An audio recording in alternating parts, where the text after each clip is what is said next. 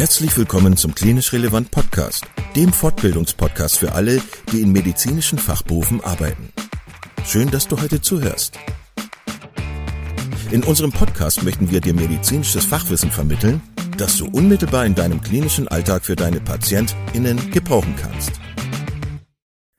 Zweimal pro Woche, nämlich dienstags und samstags, veröffentlichen wir neue Folgen überall da, wo es Podcasts gibt.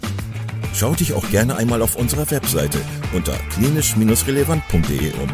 Denn hier findest du nicht nur Informationen über uns und unser Projekt, sondern auch viele Audio-, Video- und Live-Fortbildungen, die du buchen kannst. Wenn du Fragen oder Anregungen hast, melde dich doch gerne unter kontakt.klinisch-relevant.de.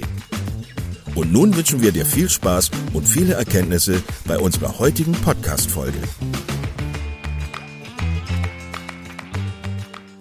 Heute mit Dr. Rosa Michaelis, Fachärztin für Neurologie und Psychotherapeutin, zum Thema dissoziative Anfälle. Ja, Rosa, herzlich willkommen im Klinisch Relevant Podcast. Schön, dass du da bist. Danke, dass du da bist.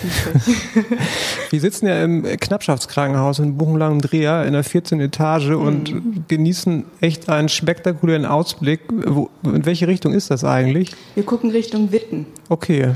Wo ich ja auch studiert habe. Und äh, das ist wirklich äh, witzig, dass wir hier, dieser gelbe Turm da hinten ist das Rathaus von Witten. Ja. Ich schaue auf die Stadt, in der ich studiert habe. Ist das beruhigend oder ist das also es ist eine interessante äh, örtliche Verortung tatsächlich. Alles klar. Für alle, die nicht wissen, wo Witten ist, wir befinden uns quasi im südlichen Teil des Ruhrgebietes. Und ähm, ja, viel Grün hier, sehr schön. Ja, erstaunlich, ne? Von oben ist es sehr, sehr grün. Das stimmt. Hier gibt es spektakuläre Sonnenaufgänge. Vor allem hier oben, glaube ich, ne? Ja. Ja, ich bin ja auch nur Zugereister hier quasi, aber ich äh, bewundere auch immer das grüne Ruhrgebiet immer ja. wieder. Gut, heute geht es aber gar nicht um Botanik, ähm, sondern wir haben uns ein Thema ausgesucht, mit dem du auf uns zugekommen bist. Und zwar geht es um dissoziative Störungen in der Neurologie, vor allem um dissoziative Anfälle. Ganz kurz vorab, vielleicht noch zu dir. Beschäftigst du dich damit äh, in deinem Arbeitsumfeld schwerpunktmäßig oder wie kam es dazu? Hm. Also, ich bin ähm, Neurologin und ärztliche Psychotherapeutin und ursprünglich bin ich ärztliche Psychotherapeutin geworden, weil mich ähm, Menschen mit Epilepsie, mit epileptischen Anfällen so sehr interessiert haben, deren Biografie und was die für sich selbst als Bewältigungsstrategien entwickeln.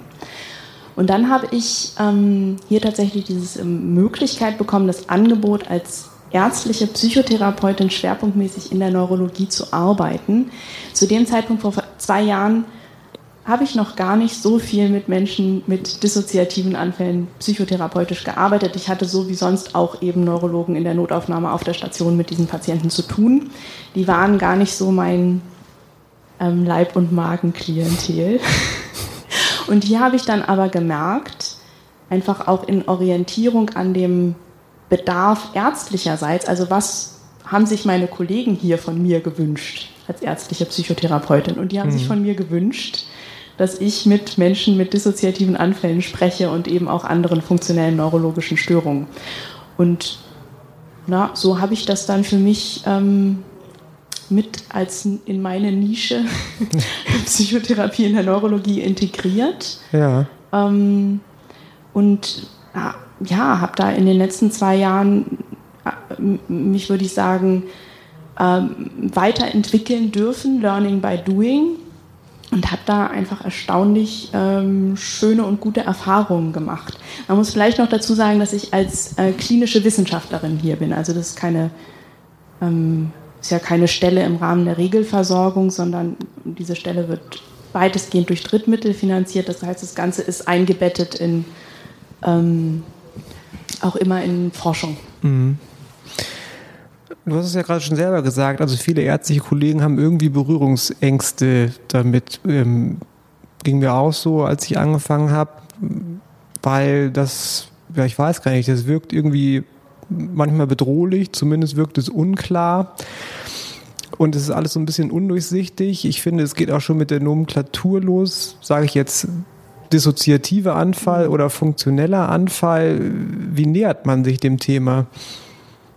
Äh, du meinst im Gespräch mit Patienten? Nee, nee erstmal so. Also wie würdest du das einordnen mhm. oder wie, wie, bezeichnet man das vielleicht ja. korrekterweise? Also es gibt, wie du schon sagst, verschiedene Begrifflichkeiten. Vielleicht fangen wir mal an mit dem Begriff, den ich selber gar nicht gerne benutze. Das sind eben die psychogenen nicht-epileptischen Anfälle, weil es halt wenig hilfreich ist, einem Patienten zu sagen, was er nicht hat. Also das mhm. sollte natürlich auch mit einfließen, aber es ist äh, nicht so hilfreich. Und dann ist es, ähm, da gibt es, ja, also viele Expertendiskussionen international, wie man mhm. es nun nennt. Ähm, was ich mit am hilfreichsten finde, und es finde ich auch dem Störungsbild ähm, am besten gerecht wird, das wäre von einer funktionellen neurologischen Störung mit funktionellen Anfällen oder dissoziativen Anfällen zu sprechen, weil das ja eben auch häufig Patienten sind, die eben nicht nur zum Beispiel die dissoziativen Anfälle haben, sondern wir haben das hier auch häufig, dann kommt jemand erst mit einer funktionellen Bewegungsstörung und dann ähm, äh, im Verlauf äh, kommen da dissoziative Anfälle dazu. Also ist es eben auch eine, ähm, ein Störungsbild, das verschiedene Systeme äh, betreffen kann. Und ich persönlich spreche deshalb von ja, funktionellen Anfällen, dissoziativen Anfällen. Wenn ich dann das erkläre, erkläre ich häufig den Mechanismus der Dissoziation im Gespräch mit Patienten. Und wir einigen uns jetzt dann heute mal auf den Begriff funktioneller Anfall vielleicht, damit wir quasi die gleiche Sprache sprechen. Ähm, ist das denn ein häufiges Krankheitsbild eigentlich oder? Ähm, in einem spezialisierten Zentrum wie hier in der Epileptologie hat etwa jeder fünfte Patient funktionelle Anfälle. Mhm. Also häufig. Ähm, in der Notaufnahme ähm, wird bei jedem, etwa jedem äh, zehnten Patienten, der mit einem Anfallsereignis kommt, im Verlauf ein funktionelles dissoziatives Anfallsgeschehen diagnostiziert. Okay. Ihr seid jetzt ja ein auf Epilepsieerkrankungen spezialisiertes Zentrum. Wenn du sagst, jeder fünfte plus minus hier hat auch ähm, eine solche funktionelle Störung, wie viele Patienten behandelt ihr so im Jahr, dass man mal so eine Vorstellung kriegt? Ich glaube, mit vielleicht mit Ambulanz, also wir sind ja insgesamt ein kleines Epilepsiezentrum, vielleicht 500 Patienten. Okay.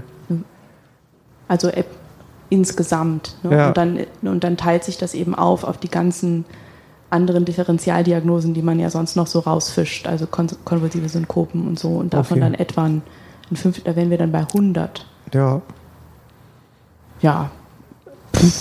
Zwei pro das erscheint mir jetzt ein bisschen hochgegriffen, wenn ich das selber so überlege, muss ich, muss ich sagen. Aber es ist schon so, dass es, sagen wir es so, mein, in meinem klinischen Alltag ist es häufig so, dass ich schon in der Woche mit mindestens einem Patienten okay. mit dissoziativen Anfällen zu tun habe. Ja.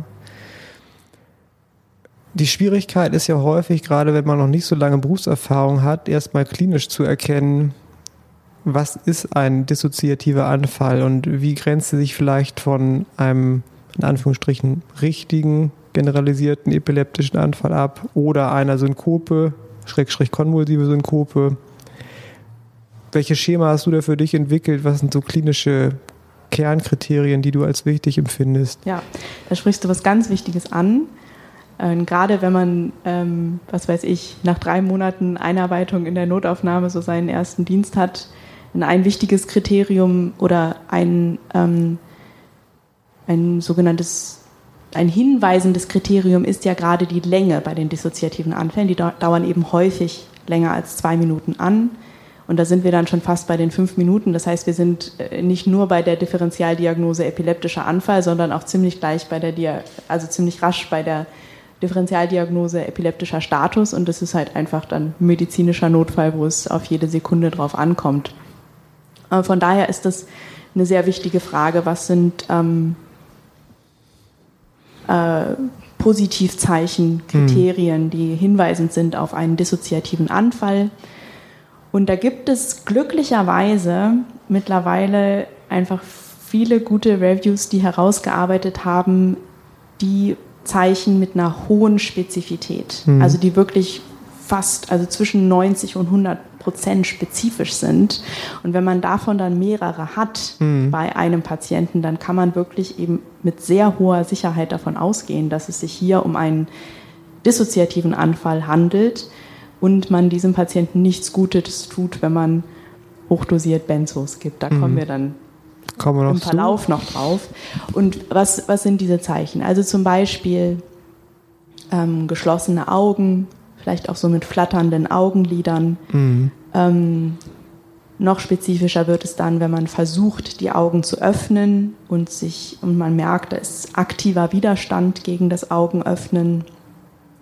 Hin- und Herbewegungen, ähm, auch Beckenbewegungen. Mhm. Das sind äh, hochspezifische Zeichen. Äh, wir können sicherlich ein vielleicht einen Link auf einbauen bei euch Bestimmt. auf der Seite. Es gibt nämlich einen ganz schönen Film auf YouTube, Dissociated heißt der, in dem auch ganz viele Betroffene zu Wort kommen. Und ich habe das mal nachgeguckt. Ich glaube, ab Minute 13 wird ein sehr schöne, ein, mit einer Handykamera ein sehr schöner, eine sehr schöne Aufnahme eines dissoziativen Anfalls gezeigt, wo wirklich ganz viele dieser Kriterien, die geschlossenen Augen, mhm. der fluktuierende Verlauf, mhm. die Modulation auch in Anwesenheit einer anderen Person, mhm. die Hin- und Herbewegungen, insbesondere auch im Kopfbereich, gezeigt werden. Jetzt meinst du also Hin- und Herbewegungen quasi Extremitäten und oder Kopfbewegungen, die sich von jetzt den tonisch-klonischen äh, Entäußerungen bei einem klassischen epileptischen Anfall unterscheiden. Also irgendwie unsystematische arrhythmische Bewegungen. Genau, ja. Also man kann auch sagen agonistisch-antagonistische mhm. Bewegungen. Also es ist eben äh, genau nicht das, was wir kennen vom tonisch-klonischen Anfall mit einer tonischen Phase und dann wirklich ähm, rhythmischen Bewegungen der Extremitäten, sondern auch in den Extremitäten solche Hin- und Her Bewegungen. Das ist tatsächlich, finde ich, in Sprache nicht so gut ähm, zu beschreiben. Am mhm. besten ist es, man guckt sich das an und insbesondere auch, wenn man damit noch nicht viel Erfahrung hat, im Zweifelsfall filmen und nochmal einfach auch mit Kollegen besprechen und gemeinsam drauf gucken. So machen wir das hier auch. Mhm. Beißen sich Leute mit einem funktionellen Anfall auf die Zunge? Kann passieren. Das ist kein spezifisches ja. Kriterium. Okay. Auch das Einnässen ist kein spezifisches Kriterium. Auch, dass sich, ob sich Menschen verletzen oder nicht, ist kein, also die Verletzungsmuster sind ein bisschen anders. Das sind dann manchmal so eher so Abschürfungen, die mhm. durch diese Hin- und Herbewegungen zum Beispiel dann auf dem Teppichboden oder so zustande kommen können. Mhm. Hast, du hast ja gerade selber auch ähm, die Situation angesprochen, in der sowas auftreten kann. Also äh, spielt da umherstehendes Publikum möglicherweise eine Rolle, dass sowas einen funktionellen Anfall triggern kann oder ist das ganz unterschiedlich?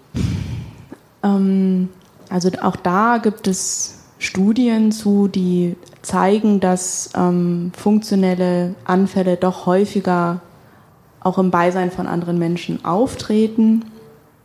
Und ja, also ich meine, das kommt halt ein bisschen darauf an, wie sich die Interaktion dann gestaltet. Ne? Aber mhm. in der Notaufnahme würde ich schon sagen, dass wenn da dann Full House ist und alle irgendwie äh, in den Startlöchern daneben stehen und tätig werden wollen, dass das eher aufrechterhaltend ist, wenn dann so viele Menschen da sind. Ja. Wenn man jetzt Patienten, die funktionelle Anfälle haben, befragt, wie die das erleben? Können die das wiedergeben? Oder? Mhm. Das ist äh, auch eine sehr spannende Frage, weil das tatsächlich mittlerweile so rausgearbeitet wurde, dass das auch ein ähm, diagnostisches Kriterium tatsächlich ist in Abgrenzung zu epileptischen Anfällen. Wie sprechen Menschen darüber? Mhm. Und bei ähm, epileptischen Anfällen ist es häufig so, dass Menschen das ist also ist auch so ein etablierter Begriff in der Epileptologie, die Schwerbeschreiblichkeit. also die erleben ja manchmal einfach sehr, also wirklich irre Phänomene, also bei so einem fokal bewussten Anfall und machen dann aber, aber bemühen sich, das zu beschreiben und machen ganz ähm, Unternehmen mit äh, großer Anstrengung sogenannte Reformulierungsversuche. Das immer, ah, es ist irgendwie wie, ah, und dann steigt da was auf und das ist wie so ein Gummiband und man merkt, da ist dieses Bemühen, das zu beschreiben mit Metaphern. Und genau das findet man bei Menschen mit dissoziativen Anfällen eben nicht. Also da mhm. wird eher berichtet, was für einen ähm, belastenden Einfluss das auf das Leben hat. Mhm. Also, und, und es wird tatsächlich, es ist spürbar, wie ähm, vermieden wird, das tatsächliche Anfallsgeschehen zu beschreiben.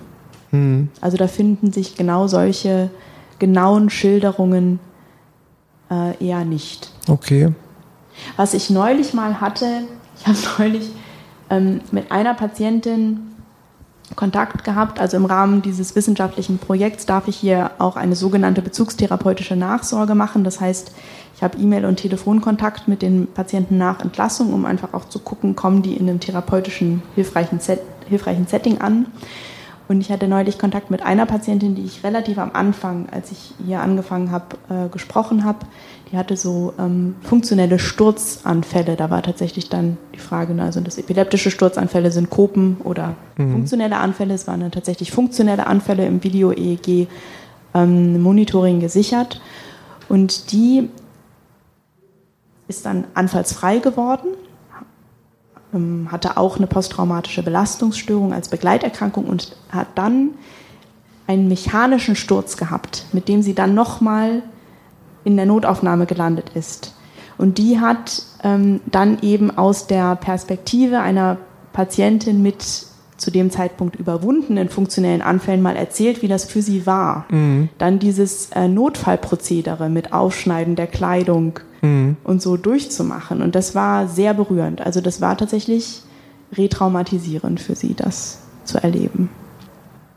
Jetzt haben wir den Fall und es kommt jemand in die Notaufnahme, wo halt der Verdacht eines epileptischen Anfalls im Raum steht, aber man kriegt vielleicht ein Gefühl, dass es was Funktionelles sein könnte.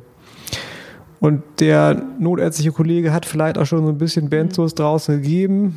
Manchmal kommen die auch schon intubiert und beatmet an, gibt es ja auch leider.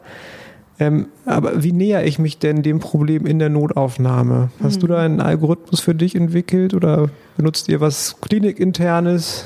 Tja, also das, ist, das sind eigentlich sehr, sehr basale Maßnahmen. Das, mhm. ähm, man kann vielleicht unterteilen in was mache ich nicht und was, was mache ich. Also das mache ich nicht. Ich gebe nicht noch mehr Benzos, mhm. weil wir einfach auch wissen, das bringt nichts. Ich gebe auch keine anderen Antikonvulsiva, Antiepileptika, auf welchen Namen Sie sich jetzt auch immer demnächst einigen, mhm. den Medikamenten. Ähm, sondern ich ähm, übe mich in, also vielleicht wichtig noch so ein bisschen was zur Haltung. Also ich finde es sehr hilfreich, mir dann klar zu machen, also auch gerade in der Situation, ich bin in der Notaufnahme, da kommt dieser Mensch, ich habe vielleicht irgendwie noch einen angekündigten Schlaganfall und drei andere Patienten warten. Das ist ja mhm. so die Situation, in der man sich da befinden kann. Und mein Auftrag ist eigentlich irgendwie, äh, diese äh, Leben äh, zu retten. Und dann kommt da dieser Mensch mit, den, mit einem wahrscheinlich dissoziativen Anfall, der schon Benzos bekommen hat. Und für mich war es dann immer wichtig, mir erstmal klarzumachen, auch dieser Mensch ist gerade in einer inneren Ausnahmesituation. Mhm. Und es gibt einen Schutzreflex, weshalb diese Person in diesem Zustand ist. Und die Situation wird unbewusst gerade bedrohlich wahrgenommen von dieser Person.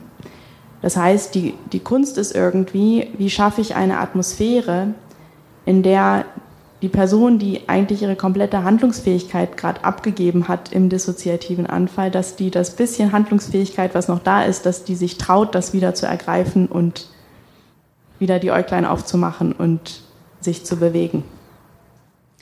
Das heißt, die Frage ist, wie schaffe ich das? Wie, mhm. wie kriege ich so eine Atmosphäre?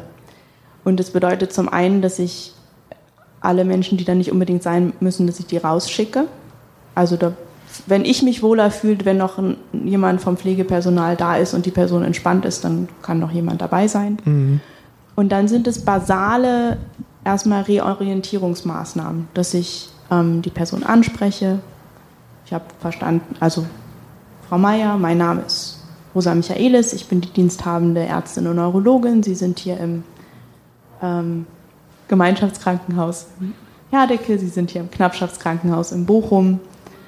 Ähm, und Sie haben einen, und das eben auch schon benenne, Sie, Sie haben einen dissoziativen Anfall, Sie haben einen funktionellen Anfall. Mhm. Aber es ist ja schwierig auszuhalten manchmal. Ne? Also wir kennen ja. ja alle den Aktionismus in Notaufnahmen und ähm, dann ruft da einer von hinten auch an, jetzt muss aber was passieren hier so. Ne? Und ähm, also das äh, weiß ich selber auch, das äh, fordert einen ja auch in ja. seiner ärztlichen Rolle ja. extremer als jetzt vielleicht ein 0815-Schlaganfall, ne? wo man ganz auch manualisiert das abarbeitet. Ja, wo alle auch wissen, was zu tun ist. Das ist genau das, was du ansprichst. Das ist gefährlich, dieser Aktionismus bei diesen Patienten. Wir haben uns das angeguckt in diesen ähm, großen Studien, in denen äh, also Rampart und Asset, diese großen Studien, wo geschaut wurde, wie ist denn das überhaupt mit Benzos bei Status Epilepticus, Benzos und Second Line ähm, Therapie, wie wirksam ist das? Und da sind natürlich auch Leute mit ähm, funktionellen Anfällen behandelt worden. Naja, und dann landen diese Leute, wie du auch schon gesagt hast, halt intubiert und beatmet ähm, äh, auf der Intensivstation. Und gut, wenn das und es ist halt einfach nicht nötig. Ne? Mhm. Also das sind dann einfach Nebenwirkungen, die auftreten durch, die, durch diesen ärztlichen Aktionismus, die nicht helfen, sondern schaden. Also das erste Prinzip ist erstmal dann nicht zu schaden. Und das zweite ist, wie kann man tatsächlich hilfreich interagieren. Und ich würde dann in solchen Fällen, wenn jemand von hinten was sagt, mal kurz sagen, ich kümmere mich hier, mhm. zu machen. Ruhe reinbringen. Ruhe reinbringen. Ja. Also auch für einen selber, weil ist, wie du sagst, also das ist ja, man, also es gibt diese Beschreibung zu sagen, dass ein ähm, hyperkinetischer, funktioneller Anfall, sowas kann man sich so vorstellen wie einen quasi motorisch ausgestalteten Flashback. Und ja. nicht wenig Patienten haben ja auch ähm, posttraumatische Belastungsstörungen. Und ähm, das ist, das macht was mit einem, das zu sehen. Mhm. Also das ist einfach ein Leid, was sich da ausdrückt, dem man eben dann in dieser Situation und die Frage ist, ja, wie kann man dem dann in der Situation unter den eben herausfordernden Gesamtumständen äh, gerecht werden? Hm. Wichtig für mich war jetzt nochmal, also du benennst quasi das, das Störungsbild direkt im Störungszustand sozusagen, sprichst die Leute quasi damit an und sagst ihnen direkt, sie haben jetzt einen funktionellen Anfall. Wie geht es dir dann weiter? Also ähm, aus meiner Erfahrung weiß ich, dass wenn das dann mal irgendwann überwunden ist, wollen jetzt auch gar nicht alle unbedingt in der Klinik bleiben. Nehmt ihr denn solche Leute auf, um diese Diagnose eindeutig zu stellen? Oder wie stelle ich die Diagnose denn überhaupt eindeutig? Reicht ja die klinische Beobachtung? Ja, da, da, stecken in deiner Frage jetzt schon wieder so verschiedene Dinge äh, drin, wo man noch ja. abbiegen kann. Ja. Ich würde vielleicht noch einmal ganz kurz zurückgehen Gerne. wollen zu diesem ja. Moment, also wenn man das dann anspricht, weil das ist dann ja, ja ne, ist halt die Frage, reicht das schon, um die Person wieder zu reorientieren? Also ich sage dann zum Beispiel auch so Sachen wie, ich werde jetzt versuchen, einmal ihre Augen zu öffnen. Mhm. Ähm, und wenn ich dann merke, das geht nicht, dann benenne ich auch das. Also ich benutze quasi meine authentische Wahrnehmung, um auch dieser Person zu helfen, wieder in ihre Wahrnehmung des Körpers und der Situation zu kommen. Also man, ähm, also ja, der Situation. Ähm, und wenn ich zum Beispiel wahrnehme, äh, dass da Widerstand ist, dann benenne ich das auch. Wenn ich wahrnehme, dass irgendwie dadurch, dass ich da bin, dass äh, die Bewegungen stärker oder werden oder abnehmen, dann benenne ich das auch. Wenn mhm. sie weniger werden, dann kann man auch mit suggestiven Techniken arbeiten, dass man halt sagt, oh, ich sehe das, ähm, äh, der Arm bewegt sich weniger, vielleicht klingt es ja auch gleich ab. Mhm. Es kann sein, dass es gleich abklingt.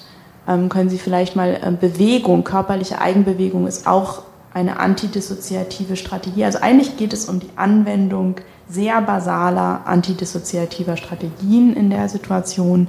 Kann man fragen, können Sie vielleicht eine Faust machen? Oh, ich sehe das, Sie versuchen das, noch geht es nicht so gut, vielleicht bessert sich das bald. Ähm, und die Menschen dann so verbal aus dem Anfall zu begleiten. Mhm. Wenn das gelingt, ist es schön. Aber es kann halt Geduld erfordern. Es ne? kann Geduld erfordern und es kann ja. Zeit erfordern, die man tatsächlich in so einer Situation nicht hat. Ja. Und auch dann ist es in Ordnung, da Prioritäten zu setzen und zu sagen, wir wissen, Sie sind hier. Ja. Ich muss mich gerade um einen anderen Patienten kümmern. wenn irgendwas ist. Äh, wir, wir schauen regelmäßig nach ihnen. Wenn sie wieder sich mitteilen können, dann sprechen sie uns an. Wir vergessen sie hier nicht und dann auch zu gehen. Okay. Das ist auch möglich. Oder da hängt es halt sehr davon ab, ähm, wie die Gegebenheiten in der Notaufnahme auch sind. Ist mhm. es auch möglich, dass da geschaut wird nach jemandem? Vielleicht ist die Hölle los und ist man, der Raum wird auch gebraucht. Mhm. Und gerade in solchen Fällen würde ich die Leute dann definitiv aufnehmen. Da mhm. muss man halt nur auch das Pflegepersonal gerade in Neurologien gut primen und denen gut erklären, was das ist. Mhm. Dass auch da dann die Strategie ist, regelmäßig zu schauen, mhm. ähm, also Hilfsangebote zu machen, wenn sie ähm, Durst haben, ihnen kalt ist oder so, dass solche Angebote gemacht werden, dass man dann aber nicht alle fünf Minuten angerufen wird äh, nach dem Motto, jetzt der muss aber ein Medikament bekommen. Ja, das erscheint mir auch als das größte Risiko, ne? wenn ja. man jemand so in so einer Situation, so einer Verfassung auf ja. eine Normalstation fährt. Ne? Ja, es kann sein, dass das halt notwendig ist, ja. weil die Gegebenheiten in der Notaufnahme äh, so sind, wie sie nun mal sind und dann äh, kann man das auch so machen. Wenn man eine Psychiatrie im Haus hat, die natürlich andere ähm, bezugspflegerische Möglichkeiten haben, äh, dann kann man mit denen auch besprechen, ob die die Person übernehmen können. Und dann halt äh, eine engmaschigere Anfallsbegleitung äh, ähm, dort machen können, auch dadurch, dass eben Pflegepersonal da ist, mhm. das äh, vielleicht ähm, mehr Erfahrung hat im Umgang auch mit Dissoziation. Also es kann, wie gesagt, zu solchen Dilemmasituationen führen, ja. muss es ja auch nicht immer. Und jetzt versuche ich dich nochmal wieder zurück auf die Frage zu lenken, wie es denn dann weitergeht. Ja. Also wie ihr den Patienten, wenn ihr ihn aufgenommen habt, was ihr noch an Diagnostik fordert ja. und braucht, um eine solche Diagnose stellen zu können. Ja. Also du hast ja erstmal noch gesagt, ähm, vielleicht wollen die dann auch gar nicht bleiben, wenn sie mhm. zum Beispiel dann wirklich, äh, wenn der Anfall unterbrochen wurde ähm, dann würde ich das, äh, äh, natürlich muss so eine Person nicht im Krankenhaus bleiben, sie darf auch gehen. Wir wissen allerdings, dass ähm, mit das prognostisch Wesentlichste bei den Patienten ja ist, dass sie verstanden haben, was sie haben und auch wie die Therapie aussieht. Und wir wissen, dass wenn sie stationär aufgenommen werden und dann vielleicht im stationären Setting noch mal mehr Zeit ist, auch darüber zu sprechen, dass das dann auch die Wahrscheinlichkeit dass eine Einsicht da ist und eine angemessene Therapie aufgesucht wird, dass die steigt. Also schon auch allein aus diesen Gründen, den ähm, der therapeutischen Bahnung und Therapievermittlung heraus macht, kann das Sinn machen, mhm. Patienten aufzunehmen. Ähm, wenn ich jetzt jemanden sehe und ich sehe da mehrere hochspezifische Zeichen, mhm. dann sage ich jetzt ganz pragmatisch, dann reicht mir das. Mhm. Ähm, was hier, hier ist ein Epilepsiezentrum, hier wird eigentlich immer bei Menschen im Anfall dann eine CK bestimmt und auch Prolaktin, weil wir eben wissen, dass das ansteigt bei epileptischen Anfällen. Wenn das jetzt unauffällig ist, da haben wir dann eben das Problem mit der Ausschlussdiagnostik. Ne? Mhm. Dann hat man keinen Hinweis auf einen epileptischen Anfall, aber halt auch nicht unbedingt dadurch, dadurch, dass man keinen Hinweis auf einen epileptischen Anfall hat, darf man auch nicht ähm, zu schnell die Schlussfolgerung ziehen, dass man dadurch einen Hinweis auf einen funktionellen Anfall hat. Ähm, aber es ist ein Puzzlesteinchen. Mhm. Ähm, ein Routine-EEG, ja, das, das kann man machen, aber auch da ist wieder das Problem, wenn man keine epilepsietypischen Potenziale hat, hat man einfach keine genau. Hinweise auf eine Epilepsie, aber dadurch auch nicht zwingend Hinweise Zu diesem auf. Zeitpunkt zumindest. Zu dem Zeitpunkt, ja. genau. Wir ja. haben ja immer einfach unser diagnostisches Netz. Mhm. Ähm, bei der Bildgebung ist es ähnlich. Das heißt, ähm, wirklich hilfreich ist das, die Aufnahme, das Video. Ähm, und wenn dann Zweifel sind, dann ist der Goldstandard eben tatsächlich ein äh, Video-EEG-Monitoring zu machen, mhm. in dem dann aber, um diesen Goldstandard zu erfüllen, man die Anfallsform, die dieser Mensch typischerweise hat, aufzeichnen muss, während gleichzeitig das EEG aufgezeichnet wird. Und auch da muss dann wieder die, reicht es dann nicht, dass man keine epilepsietypischen Potenziale hat, weil gerade bei fokalen Anfällen können die eben auch aus der Tiefe kommen, sondern es muss auch da semiologisch passen, dass man sagt, ja, das sieht eben aus wie ein funktioneller Anfall. Mhm. Und die ähm, Anfallsform, wo man am ehesten sagen würde, Ähm, da wird es tricky. Das sind eben die Frontallappenanfälle, weil die eben auch äh, ja, sehr kurz und mit einer sehr naja, spektakulären Semiologie, sagen wir es mal, äh, ablaufen können, mhm. aber eben klassischerweise auch sehr kurz sind. Sehr bizarre motorische ja. Phänomene bieten genau. können. Ne? Eine Zwischenfrage habe ich nochmal. Hat denn jeder Patient mit funktionellen Anfällen, ich sag mal so, seinen Stereotyp ablaufenden funktionellen Anfall oder wird das von Episode zu Episode auch unterschiedlich ausgestaltet? Das ist, ähm, also das, gerade die Stereotypie ist natürlich eher ein Merkmal von epileptischen Anfällen. Das stimmt. Da sind schon ähm, meistens findet sich ein größeres Spektrum okay. an Anfallsformen bei Menschen ja. mit funktionellen Anfällen. Und ähm, ja, wenn ich, wenn ich das nochmal so aufgreifen darf, mit diesem, also auch dieses Wort ausgestalten, das ist ja mhm. interessant, dass du das verwendest. Das ist so ein klassisches Wort, das wir ähm, verwenden. Ne? Und das ist tatsächlich so eine, das rührt an einer ähm, Frage, die sich äh, viele Menschen stellen mit ähm, die sich beschäftigen mit funktionellen neurologischen Störungen, wie, wie willentlich oder eben unbewusst ist mhm. das Geschehen, was da äh, stattfindet. Und das ist eben, finde ich, auch sehr interessant, weil, finde ich häufig, wenn man mit diesen Patienten zu tun hat, so das Bauchgefühl auftaucht, na Mensch, da ist mehr Handlungsfähigkeit, als dieser Mensch gerade nutzt. Und mhm. das nervt dann. Ja. Das nervt. Ja. Also gerade in der Situation, wo man nicht weiß, wo einem der Kopf steht, und man für so viele andere Patienten da ja. sein will. Ne?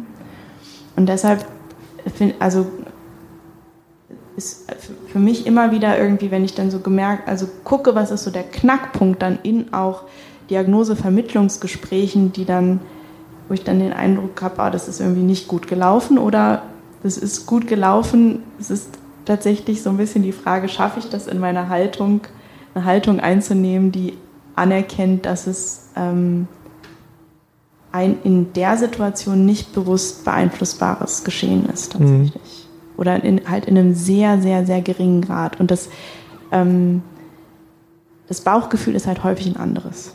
Ja. Und das macht's, äh, das macht's halt äh, zu einer echten Herausforderung. Das bringt einen in eine ambivalente Situation. Absolut. Und das ist, und das ist diagnostisch relevant, mhm. weil wir es ja bei ähm, diese Patienten haben halt häufig psychiatrische Begleiterkrankungen und eben auch überdurchschnittlich häufig Persönlichkeitsstörungen. Mhm.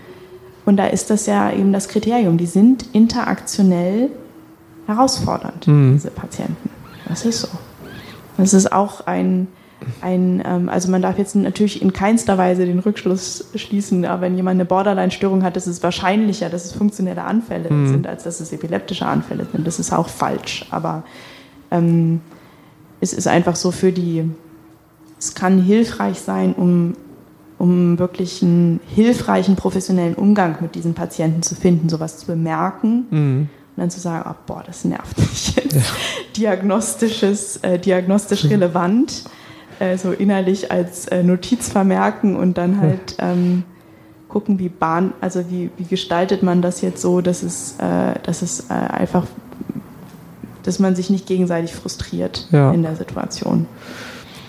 Jetzt hast du es gerade schon angesprochen, psychiatrische Komorbiditäten, mhm. ähm, Persönlichkeitsstörungen, du hast auch posttraumatische Belastungsstörungen ja. schon gesagt. Depression, Angsterkrankung spielt das ja, auch eine Rolle? Also absolut. die ganze Palette quasi die an. Die ganze Palette. Ja. ja. Okay. Ja. Wobei ich eben, ähm, das ist auch so eine Frage, wie viel Diagnostik, weitergehende Diagnostik muss, soll man dann noch machen in der Neurologie. Mhm. Also auch da bin ich pragmatisch. Wenn jemand dissoziative Anfälle hat, dann reicht das als Indikation für eine Psychotherapie. Dann darf auch der Psychotherapeut noch weiter das aufdröseln, was da ja. noch begleitend äh, vor, vorliegt. Arbeitsteilig dann. Ja. Genau.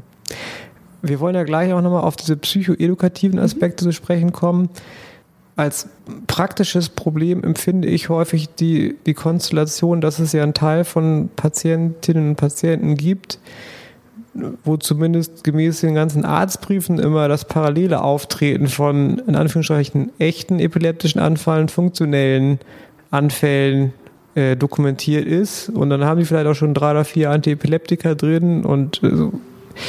Äh, also ist das denn, ist das eine relevante und reale Situation, dieses parallele Auftreten, oder vermischt sich da manches? Beides ist mhm. die Antwort. Also ähm, 20 Prozent, also ein erheblicher Anteil von Menschen mit dissoziativen Anfällen hat auch eine begleitende Epilepsie tatsächlich. Mhm. Eine Epilepsie ist auch ein Risikofaktor dafür, dass ähm, Menschen funktionelle Anfälle entwickeln. Äh, das ist spannend oder es kann tatsächlich auch sein, es gibt ja auch häufig das ähm, Phänomen, Menschen haben einen epilepsiechirurgischen Eingriff mhm. und dann treten neue Anfälle auf und dann manchmal sind das dann funktionelle Anfälle, mhm. die da auftreten, sind gar keine ähm, epileptischen Anfälle. Das hat dann sowas mit so Körpergedächtnis und, und so zu tun. Mhm. Ähm, das heißt, wenn man jemanden in der Notaufnahme hat, dann weiß man es halt erstmal nicht. Mhm. Es kann sein, dass das eine übernommene Fehldiagnose ist. Ja. Ähm, es kann aber auch sein, dass jemand tatsächlich auch eine Epilepsie hat. wichtig ist in der Situation, dass man sich dann erstmal auf das bezieht, was hat man denn da jetzt vorliegen. Das, sind das semiologisch, das ist ein klarer ähm, funktioneller Anfall oder eben nicht. Und ich meine, klar, wenn ich mir nicht sicher bin in der Notaufnahme, dann behandle ich natürlich erstmal wie ein epileptischer Anfall. Ja, aber ich glaube, das ist auch immer so ein bedingter präklinischer Reflex, dass dann vielleicht der Notarzt den Brief sieht und daraus auch ableitet. Es gibt ja auch, wie ich sage mal in Anführungsstrichen, es gibt auch eine Epilepsie irgendwie und ähm, vielleicht ist ein, ein, ähm, ein Kollege, der sich jetzt weniger mit solchen Krankheitsbildern auseinandersetzt, ähm, dann auch möglicherweise geneigt dazu, erstmal aggressiv präklinisch zu behandeln und den Patienten zu intubieren. Ne? Ja, und dann hat man den Salat. Ja, genau. Ja, aber wenn man dann kein Video hat ja. und so einen Arztbrief, ja. dann musst du halt erstmal, ja, da muss man sich gut überlegen, wann man extubiert. Ja. Am besten nicht im Nachtdienst. Nee, das stimmt. Sondern dann, wenn ausreichend äh, auch wieder Manpower äh, da ist, da ist ja. um das äh, dann zu handeln. Aber das hatte ich auch schon. Das war dann eine junge Frau, die hatte sogar einen Port, weil die halt so häufig Status hatte. Mhm. Und das, was sie bei uns in der Notaufnahme zumindest hat, das war ganz klar ein prolongierter dissoziativer Anfall. Mhm. Und die hat dann halt auch Benzos ohne Ende gekriegt, aber weil sie das schon so häufig gekriegt hat, hat sie das noch ziemlich gut weggesteckt. Ja. Und die ist dann auf eigenen Wunsch gegangen. Ja. Ja. Und ja gerade noch die Portnadel. Wieder die wollte sie eigentlich auch behalten. Ja. Jetzt würde mich doch wirklich wahnsinnig interessieren, wie du Leuten mit funktionellen Anfällen die Diagnose näher bringst, sozusagen, wenn die ganze Akutsituation überstanden ist und äh, wie du vielleicht so erste psychoedukative Schritte einleitest. Ja, können wir sehr gerne drüber sprechen aktuell bin ich ja hier in der privilegierten Situation, dass ich zusammenarbeite mit Kollegen, die sich gut auskennen. Das heißt, so diese basale Diagnosevermittlung, dass sie sagen, mhm. das sind dissoziative Anfälle und wir ähm, äh, stellen diese oder funktionelle Anfälle und wir stellen diese Diagnose nicht nur aufgrund eines Ausschlusses von, weil wir eben keine Hinweise auf eine Epilepsie gefunden haben, sondern wir haben hier Positivkriterien der Art, die wir bei Ihnen gefunden haben, das und das und das und das. Und das ähm, deutet darauf hin mhm. oder führt uns zu dieser Diagnose funktionelle Anfälle. Das ist häufig schon erfolgt, wenn ich mit den Menschen spreche. Also das wäre der erste Part, dass mhm. man das wirklich erklärt und eben nicht nur als Ausschluss von, sondern eben auch die Positivkriterien erwähnt. Und dann, wenn ähm, ich dann mit den Menschen spreche, ist tatsächlich ähm, meine erste Frage häufig, was haben Sie denn bisher verstanden, was ja. Sie da haben? Also offene Fragen. Mhm. Offene Fragen und ähm, das sind jetzt auch einfach alles sehr, sehr, sehr basale das ist, äh, Dinge. Das, ähm, also es sind, es, jetzt, es sind keine spektakulären Interventionen, die ich mache.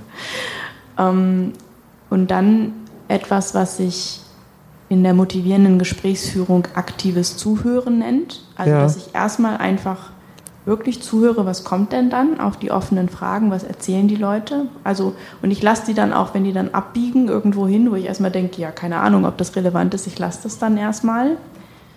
Und ähm, begleite das halt, in, indem ich häufig, also ja, wiederhole, was die Leute mir sagen. Mhm. Häufig sagen die Leute dann, die habe ich noch nicht verstanden, weiß mhm. nicht, was das jetzt ist. Da ist gerade erstmal noch eine Frage, was sie denn haben. Mhm. So. Und ähm, dann ist auch bewusst, dass man, wenn man eben, was weiß ich, Assistenzarzt ist in der Neurologie, dass man dann auch natürlich immer die Uhr ein bisschen im Nacken hat und mhm. im Blick behalten muss. Aber selbst wenn man erstmal wartet, was jemand spontan erzählt auf eine offene Frage, die, die wenigsten Leute reden dann 20 Minuten. Also meistens sind die Leute nach ein, zwei Minuten dann auch fertig und haben mhm. dann erstmal ähm, äh, was gesagt. Oder es ist eben sowieso ganz kurz. Habe ich noch nicht verstanden. Weiß ich noch nicht. Und dann ähm, bevor ich dann irgendwie äh, was erkläre, hole ich mir auch immer erst die Erlaubnis. Darf, ist, ist das interessant für Sie? Wollen wir das bewegen? Wäre das mhm. recht? Und wenn die Leute dann Ja sagen, dann ist tatsächlich, ähm, gibt es eine, ähm, ein so ein Modell, das ich super hilfreich finde.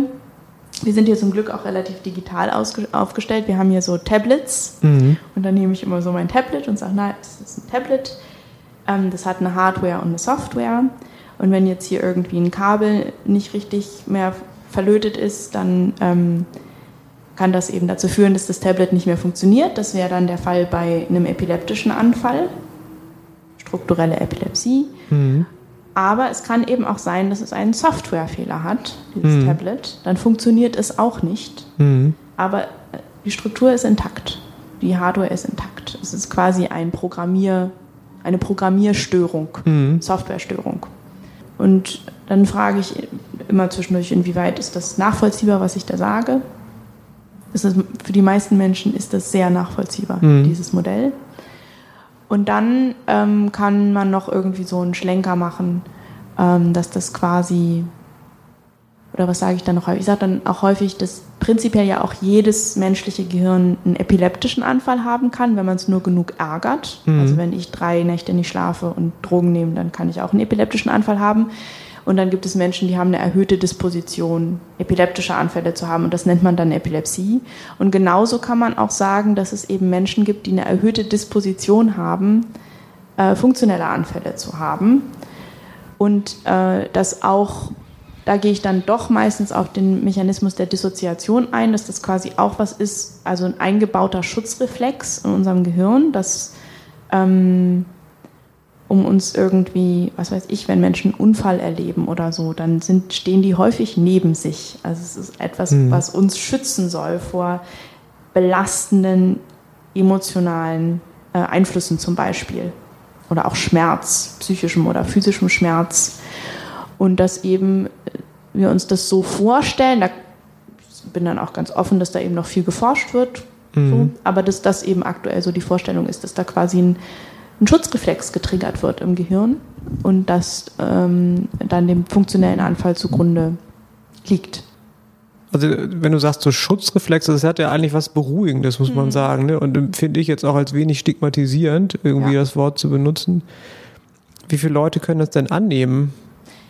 Hm. Also ich, und das finde ich ist halt das, das, das Tolle und das ist auch genau der Grund, weshalb ich auf euch zugekommen bin, weil ich, ähm, als ich vor zwei Jahren hier angefangen habe, dachte ich auch erstmal so ein bisschen so, oh, okay, gut, jetzt, also jetzt ist es an mir hier mit den ganzen Menschen mit dissoziativen Anfällen zu reden, habe ich vorher auch nicht so viel Erfahrung mit gehabt. Mhm. Und mit dem, was ich jetzt gerade geschildert habe, mache ich einfach sehr gute Erfahrung. Also, dass Menschen das äh, eben, wie du auch sagst, auf eine nicht stigmatisierende Art und Weise nachvollziehen können, was sie da haben. Und man dann auch tatsächlich irgendwie in, im Guten auseinandergeht. Und äh, das haben wir jetzt noch nicht bewegt, wie dann eben die, ähm, wie man dann eben auch die Weiterbehandlungsmöglichkeiten besprechen kann. Ähm, aber doch der Großteil sich, soweit ich das bisher überschauen kann. Mhm. Ähm, wir machen jetzt demnächst nochmal, äh, machen äh, wir eine Zwischenanalyse, auch motiviert sind, sich eine ambulante Psychotherapie zu suchen oder gar eine stationäre psychosomatische Behandlung. Es gibt die Leute, Da funktioniert das nicht. Mhm. Das ist das Schöne, man kann sich immer noch weiterentwickeln. Mhm. Das weiß ich dann, also es gibt, das, das ist dann, da gibt es dann ähm, verschiedene Gründe für, weshalb da dann einfach eine gewisse, ein gewisser Widerstand ist, eine gewisse Hartnäckigkeit, ähm, dass es äh, Menschen da nicht einsichtsfähig sind das ist dann aber auch okay. Also selbst da kann man im Guten auseinandergehen und sagen, ja. das ist für sie gerade nicht, das ist irgendwie frustrierend, das ist für sie gerade nicht, können sie nichts mit anfangen, ja, dann ist das eben so. Ja. Hm. Aber der Weg, wie gesagt, wäre dann psychotherapeutisch und oder psychosomatisch zu arbeiten und vielleicht gar nicht so sehr hardcore psychiatrisch, wie gesagt. Weil ich glaube, dass, dass vielen Patienten doch irgendwie vermittelt wird, so, sie müssen jetzt in die Psychiatrie gehen, mhm. sozusagen, mhm. ne? Und ähm, dass da dann so eine unbewusste Abwehr gegen viel mhm. entsteht. Und ähm, dass das äh, ja vielleicht eine genaue Charakterisierung, wie es denn weitergeht, auch da die Weiterbehandlung einfach erfolgreich ermöglichen könnte. Ja, ähm, und das ergibt sich dann meistens im Gespräch auch schon dadurch, dass Menschen ja häufig sagen, also ne, weil dann erklärt man das mit Dissoziation und Schutzreflex und so weiter und den meisten Menschen ist ja nicht bewusst, dass sie sich in der Situation, in der der Anfall aufgetreten ist, gefährdet gefühlt haben, weil das eben unbewusst ist. Also das mhm. ist ähm, wie zum Beispiel bei einer posttraumatischen Belastungsstörung, die, die Flashbacks werden ja auch ausgelöst durch unbewusste Trigger, dass irgendwie ein Geruch, irgendwas mhm. unbewusst als Gefahr wahrgenommen wird, weil assoziiert mit dem, was weiß ich, einem traumatischen Ereignis und dann passiert ein Flashback oder eben ein funktioneller Anfall. Mhm. Das heißt, die Gefahr, deshalb ist es auch nicht hilfreich, die Menschen zu fragen, ob sie Stress haben mhm. oder so, weil das nicht auf einer bewussten Ebene wahrgenommen wird als Stress und das ist mhm. auch entlastend für Menschen, das zu erklären. Mhm. Ähm, und natürlich liegt aber dann darin, die, und da ist dann auch wieder, kann man sich die Einverständnis holen, dass man das bespricht, wie sieht denn dann die Behandlung aus? Die Behandlung sieht halt so aus, dass man sich auf die Suche macht im Umfeld von Anfällen, was sind hm. denn da die Auslöser? Ähm, und da ist eben der Weg ein psychotherapeutischer, genau wie du sagst. Das ist, hm. ähm, also sicherlich sind die meisten Psychiater auch Psychotherapeuten, aber so eine Psychotherapie kann man eben gut ambulant machen. Hm. Und ähm, gerade dann, wenn irgendwie auch klar wird, ja, das, da ist eben auch eine posttraumatische Belastungsstörung, da kann das schon sinnvoll sein, dass Menschen sich vielleicht auch spezialisiert stationär psychiatrisch in Behandlung begeben. Das ist dann sehr individuell, aber das muss wirklich nicht zwingend stationär dann hm. äh, stattfinden. Das hängt ähm, äh, von der Gesamtkonstellation ab. Und da haben Menschen meiner Erfahrung nach tatsächlich häufig auch ein ganz gutes Bauchgefühl. Also ich hatte zum Beispiel neulich eine Patientin, die hat selber einfach ganz klar gesagt, dass, also wenn, die war skeptisch, ich meine, wenn das stimmt, was sie sagen, dann ist das so, da muss da irgendwie sowas Krasses hinterstehen, dass ich mir das nicht zutraue, das ambulant mir mhm. anzuschauen, mhm. sondern dann brauche ich irgendwie einen sicheren stationären Kontext dafür. Und dann hat die rumtelefoniert. Also, weil das ist dann nämlich genau der Punkt. Wenn die Menschen das verstanden haben, mhm. dann suchen sie sich eben auch ihren therapeutischen Pfad und das ist ja eben das Wichtige, weil es ja nicht, es ist ja verdammt nochmal nicht einfach, sich in Deutschland eine ambulante Psychotherapie nee. zu organisieren. Das erfordert echten, das ist echter Zeitaufwand und Einsatz, den Menschen zeigen müssen mhm. und diese Motivation, diesen, diese Zeit zu investieren, die, zu der kommen die Menschen nur dann, wenn sie wirklich ähm, wenn das gespeist wird aus der Einsicht, das ist das, was ich mhm. habe und um da rauszukommen, brauche ich Unterstützung und diese Unterstützung kann in Form von ambulanter Psychotherapie erfolgen. Äh, kannst du abschließend vielleicht noch was zur Prognose von solchen Störungen sagen? Also ich sage es mal ganz erlaubt, kann man sowas auch wieder loswerden? Ja, kann man. Gut. Tatsächlich. Ja. ja. Es ist natürlich, es ist ein ja. sehr heterogenes Klientel, das ist ja schon ja. deutlich geworden, auch anhand der ganzen psychiatrischen Begleiterkrankungen. Ähm, und es gibt sicherlich ähm, es gibt Menschen, wo das sehr hartnäckig äh, und chronisch verläuft.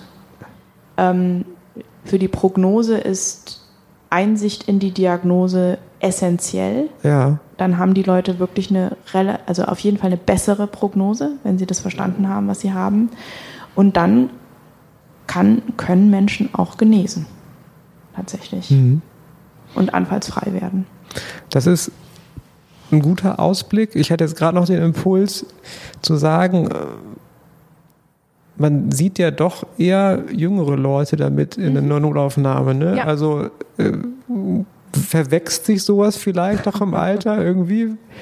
Das ist ja eine gute Frage. Also erstmal, das haben wir auch gefunden in dieser, als wir diese Daten, diese Sekundäranalyse gemacht haben, dass bei, also gerade bei so jungen Erwachsenen und dann mhm. man da auch dann diesen, diese typische Verteilung findet, dass mehr Frauen betroffen sind. Mhm. Ähm, man da die dissoziativen Anfälle finden, findet. Verwachsen ist, würde ich sagen, das ist, ähm, also das wird eher nicht bestätigt. Also es mhm. gibt auch da große ähm, so Follow-up-Studien und das ist eher ein sehr düsteres Bild, was da gezeichnet wird. Also mhm. dass ohne Behandlung doch das Risiko, dass das halt chronifiziert, sehr groß ist und ähm, ja, also dann kann es halt auch, das hatten wir auf dem Weg hier zu meinem Büro so auch besprochen, dass, oder ich glaube auch in diesem Gespräch schon, dass die Leute dann ja häufig auch noch andere funktionelle Störungen entwickeln und dann, ja, also es gibt ja Leute, die, die landen mit einem funktionellen Querschnitt im Rollstuhl und so. Mhm. Also es ist einfach auch, also dramatisch eingeschränkt, ne, wie mhm. Menschen, also je nachdem, welche Trajektorie das dann so, so nimmt. Und ähm, ich würde sagen, das, was man beitragen kann zu einer guten Prognose, ist eben, dass man so gut wie möglich die Diagnose vermittelt und daraus dann auf eine irgendwie verstehbare, anschlussfähige Weise die ähm, therapeutischen Möglichkeiten ableitet. Und dann hat man erstmal, denke ich, als Neurologe das getan, was man tun kann. Und ähm, dann liegt es natürlich, und das ist auch äh, Teil der motivierenden Gesprächsführung, dass man dann auch wirklich die Verantwortung bei dem Patienten lassen sollte. Mhm. Und sagt, Sie entscheiden das. Also wir haben das jetzt besprochen, ob Sie das machen oder nicht, das ist Ihre Entscheidung. Mhm. Ob Sie jetzt, ob jetzt in Ihrem Leben die äh, Zeit und der Raum da ist, äh, sich zu bemühen um eine äh, ambulante Psychotherapie. Mhm. Ja, Mensch, liebe Rosa, das war ein total sympathisches und informatives Gespräch und ein Ausflug in die Welt der funktionellen Anfälle. Du hast ja gerade schon angedeutet, es gibt noch eine ganze Reihe anderer funktioneller Störungen. Ähm, ich würde mich freuen, wenn du Lust hast, ähm, irgendwann nochmal wiederzukommen im Podcast und auch davon zu berichten. Für heute vielen lieben Dank. Ich genieße jetzt noch mal einen schönen Ausblick hier. Ja, bis bald und vielen Dank. Ich danke. Vielen Dank, dass du heute wieder zugehört hast und unser Gast gewesen bist. Wir hoffen sehr, dass dir dieser Beitrag gefallen hat und du etwas für deinen klinischen Alltag mitnehmen konntest. Wenn dem so sein sollte, dann freuen wir uns sehr über eine positive Bewertung bei Apple Podcasts. Falls du Lust hast mitzumachen und es einen Themenbereich gibt, in dem du dich besonders gut auskennst, dann melde dich doch gerne unter kontakt@klinisch-relevant.de. Gleiches gilt, wenn du Themenvorschläge oder konstruktive Kritik für uns hast. An dieser Stelle auch der Hinweis auf unseren Newsletter, den du unter www.klinisch-relevant.de abonnieren kannst und der dich immer auf dem Laufenden hält. Wenn du dich für unseren Newsletter einträgst, bekommst du einen 5-Euro-Gutschein, mit dem du in unserer Fortbildungsakademie einkaufen kannst. Wir wünschen dir jetzt bis zum nächsten Mal eine gute Zeit und freuen uns, wenn du bald wieder einschaltest. Pass auf dich auf, bleib gesund. Bis zum nächsten Mal. Ciao.